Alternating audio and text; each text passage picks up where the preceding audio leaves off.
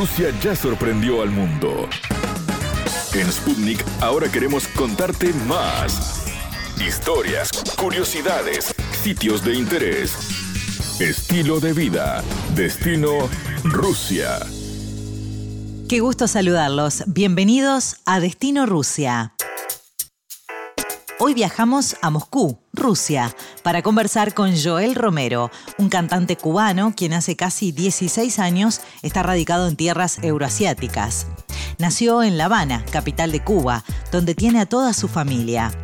Allí, Romero formaba parte de una banda exitosa y en el año 2005 le surgió una gran oportunidad laboral en un restaurante moscovita, por lo que Joel y sus compañeros decidieron dejar su tierra natal y emprender la aventura.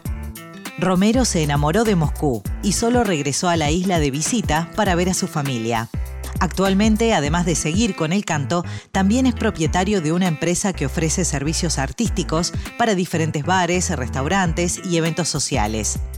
Joel Romero cuenta a Destino Rusia cómo surgió la chance de ir a trabajar a Moscú, qué fue lo que más le cautivó de la capital rusa, cómo aprendió el idioma, entre otras cosas. La entrevista. Bienvenido, Joel. Hola, ¿cómo estás? Por aquí todo bien. Bueno, me alegro. Eh, contanos, ¿hace cuánto que estás en, en Moscú? Bueno, en Moscú realmente estoy hace 15 años. Uy, un montón. Bueno, casi puedo decir 16 años ya llevo aquí en Moscú. Vine en el año 2005 y, y sí, vine por un contrato de trabajo que tenía y ya, desde ese tiempo para acá me he quedado aquí en Moscú. ¿Tú sos de La Habana mismo? Exacto, soy de La Habana mismo y salí de La Habana mismo y llegué aquí a Moscú. Pero claro, le, cuento que fue una, una cosa eh, bastante diferente a, que, a lo de muchos cubanos que salen para, no sé, a lo mejor para probar o algo. Lo, la, la historia mía fue porque yo salí con el grupo musical en el cual yo, yo era integrante.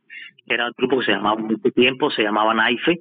Éramos cinco muchachos que hacíamos música pop, pop fusión, al estilo Backstreet Boys, al estilo NSYNC, y éramos en Cuba, de hecho, éramos en Cuba bastante, bastante populares, las personas lo estaban conociendo, pero nosotros teníamos en ese tiempo un, como por decir así, una persona que nos ayudaba mucho, eh, que se llama Jorge Luis Rojas, que es uno, fue uno de los cantantes famosos de salsa en Cuba, y él vino aquí por contrato de trabajo a trabajar en un restaurante que se llamaba La Habana Vieja, muy famoso en ese tiempo, en el año 2005. Y entonces, después que él estuvo ahí, el dueño del lugar le pidió algo parecido a lo de nosotros. Y como él era el padrino musical de nosotros, por decirlo así, él nos eh, pidió que nosotros viniéramos para acá. Y entonces por eso es que nosotros vinimos para acá. Mira qué bien. O sea, en vez de un cantante solo, el dueño del lugar quería un grupo. Exacto, quería un grupo, pero un grupo joven. Nosotros desde que llegamos éramos los que trabajábamos todo el tiempo ahí, éramos el grupo fijo del lugar y, y los contratos eran por un año y muy buen, muy, muy bueno en ese tiempo. Sí. Joel, ¿y por qué nunca más volviste? Ah, exacto, eh, en realidad no. Empezaste a hacer tu vida. Exactamente. Eh, pasa que también, eh, por supuesto, ¿no? Eh, cuando uno va de momento, como no, como un contrato de trabajo y todas estas cosas, uno va por un siempre pensando en otras cosas, pero en el lugar siempre ocurren otras cosas interesantes, como por ejemplo eh, que el, el lugar me ofre, ofrecía oportunidades eh, para estudiar para seguir adelante, cosas que yo creo que en, ese momento en Cuba no lo iba a poder lograr, porque era una situación también un poco difícil en Cuba con respecto a la música, avanzar un poquito más, habían ciertas restricciones para poder trabajar, eh, había que pagarle a una empresa toda la parte del por ciento que tú ganabas, era, era, algo loco. Entonces, bueno, era una gran oportunidad de estar aquí, me la ofrecieron, el dueño quiso hacer renovación y por eso, bueno, decidimos entonces quedarnos. ¿Y siguen trabajando juntos o ahora cada uno está como por su lado con sus proyectos? Exacto, es una lástima decir así, pero como todos los grupos, casi mente, eh, no conozco grupos que han estado juntos por mucho tiempo, nos pasa a nosotros. Los Rolling Stones. por ejemplo. Exacto. ¿Cuánto tiempo estuvieron ahí en el restaurante trabajando? Tres años. Claro. tres años trabajando en Uruguay. Bien. Ya después de los tres años, ya empezó la crisis. Hubo, ah, porque también fue el tiempo de la crisis económica que empezó. Empezaron muchos restaurantes a cerrar.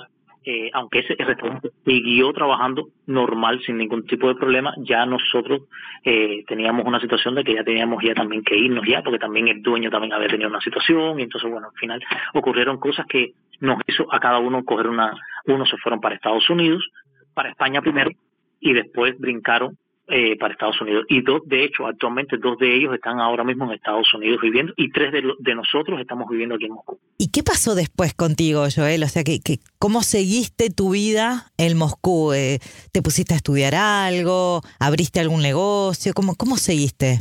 Exacto. Después que ya nos fuimos separando cada uno de nosotros, nosotros quisimos como tal empezar a trabajar nosotros, los tres que estábamos en Moscú, decidimos empezar a trabajar juntos. Pero como te había dicho, la crisis empezó a apretar un poco y entonces, eh, por ejemplo, como todo en la vida, a veces en, en cuando, por ejemplo, una persona, un cliente te ve y prefiere a lo mejor, no sé, decirte, mira, no hay trabajo para dos, hay trabajo para uno solo, hay, pero no hay trabajo para los tres, hay trabajo para uno solo, pero me gustaría que fueras tú. Entonces, eso mismo fue con llevando a que uno se fuera abriendo camino porque nosotros éramos éramos unos muchachos que no teníamos ni show ni teníamos nada éramos nosotros eh, nosotros tres solamente cantando. Claro. Entonces pero aquí se vivía otra etapa se estaba viviendo otra etapa que era la etapa de que necesitaban ver algo más interesante más exótico más que la gente le llamara la atención como por ejemplo que hubieran bailarines que hubiera algo de show algo de espectáculo. Y entonces eso fue lo que pasó conmigo entonces, cuando ya los muchachos hablamos, nos sentamos y decidimos que, bueno, debiéramos cada uno de buscar su camino. Entonces, yo busqué esa opción. Yo me empecé a hacer mis documentos, empecé a preparar en ese momento todas las cosas que me hacían falta, no para poder eh, echar un poco más adelante. ¿Te nacionalizaste vos, Joel, o no? Sí, soy nacionalizado ruso. Y así fue como yo entonces yo también abrí mi propia empresa. Mira. Una empresa que se llama Cubaqui, eh, eh que es una empresa de servicios artísticos, donde yo ahí ofrezco servicios tanto como eh, de dúos musicales, tríos musicales, show, de tanto hay shows de Michael Jackson, hay shows de muchas cosas y también ofrezco también servicios de, eh, de tabaquero, es decir, una persona que se hace shows de cigarros y de tabacos y todo estas cosas. Ah, mira qué bueno. o sea, es una empresa que ofrece diferentes espectáculos artísticos. Exactamente, ¿Qué empresas te contratan más allá de los restaurantes? Es muy diferente todo. Por ejemplo, aquí ahí en, en Rusia se vive, hay una, una característica que es de que, por ejemplo, cada vez que hay bodas, empresas que hacen fiestas, casinos, eh, todo como los de Sochi, por ejemplo, los casinos de Sochi, que necesitan este tipo de espectáculos, espectáculos que sean alegres, que tengan plumas, que tengan bailes de, samba, por ejemplo, cosas caribeñas. Por supuesto, ellos me, llaman, me contratan y por ahí hacemos nosotros parte de los contratos de esos, aparte de los restaurantes y no y, y, trabajos eh, más pequeños, ¿no? Como restaurantes, como a veces... Bares, claro. ¿Y cómo aprendiste? Porque me imagino que cuando te fuiste de, de, de, Cuba no, no sabías ruso. ¿Aprendiste ahí? ¿Tuviste que hacer algún curso o no sé, lo fuiste aprendiendo con el día a día? Te voy a decir una cosa, es, es interesante porque hoy por hoy hablo con mis amigos rusos y ellos me preguntan, ¿dónde fue que estudiaste ruso? Y yo les pregunto, y yo les respondo lo mismo, no aprendí en ninguna universidad. Yo sí pasé algunos cursos, pero cursos muy cortos, cursos que realmente no te apoyan, no te ayudan. Claro, te dan una ayuda, pero realmente no eh, no te no te realmente no te hace hablar el ruso.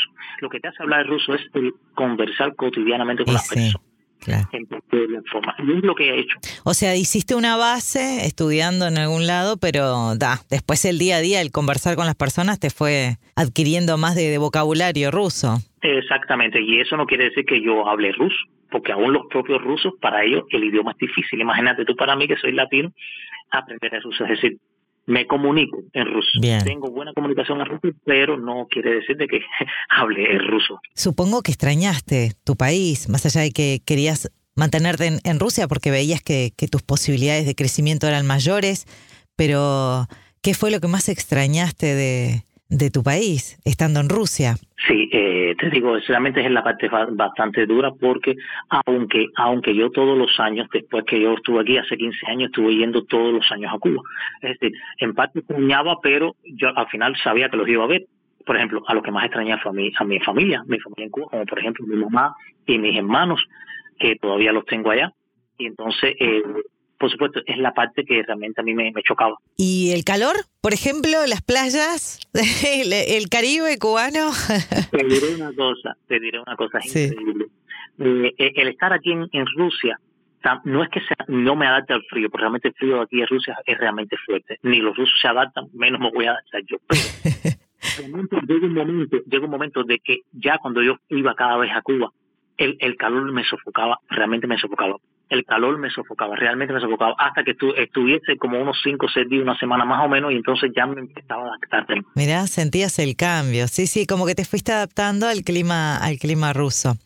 ¿Y de Moscú qué te atrapó? O sea, ¿por qué dijiste, ta, me quedo acá? ¿Qué te fue enamorando? Una de las cosas que me impactó fue llegar aquí y ver tantas cosas hermosas en ese momento. Hoy por hoy... La arquitectura de la ciudad.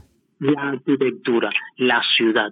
Eso, primeramente, fue una de las cosas que me atrapó. Lo segundo que me atrapó, y muy, y muy importante, fue cómo la gente nos aceptaron, cómo la gente nos acogió. Con todos los cubanos que he hablado que viven ahí, me dicen lo mismo, que, que hay una sinergia entre entre los cubanos y los rusos que, como que se tienen mucho cariño. Eso me dejó sorprendido porque realmente, eh, por ejemplo, hasta los mismos policías, por ejemplo, están haciendo una, rutina determinada. Ellos te paran, por ejemplo, yo que tengo carro, yo voy en mi carro, me paran un momentico, ¿no? Para hacer una inspección rutinaria. Me, me paran y ven que no soy, por mi forma de ser, ven que no soy ruso pero tengo documentos rusos. Entonces, pero me dicen, pero bueno, ¿de dónde tú eres en realidad? Yo le digo, no soy cubano. Ay, me mandé, para que ellos empiezan, oh, eh, qué bien, Cuba, Cuba y Rusia amigos, no sé qué. Entonces, ya. Entonces, se, se, se crea un ambiente muy, muy fresco, ¿no? Entonces, imagínate, a, eso me, ha gustado, me ha gustado muchísimo. Claro, te sentiste cómodo enseguida. Exactamente. Joel, te agradecemos muchísimo tus minutos y la verdad que ha sido una muy linda charla. Gracias, gracias por, por atendernos. Para mí es un placer que ustedes me hayan invitado a su programa. Así que ya saben, aquí estoy para cualquier tipo de, cosas, preguntas. Saben que tienen aquí otra persona más aquí en Moscú. Aquí, Destino Rusia. Gracias por acompañarnos. Destino Rusia.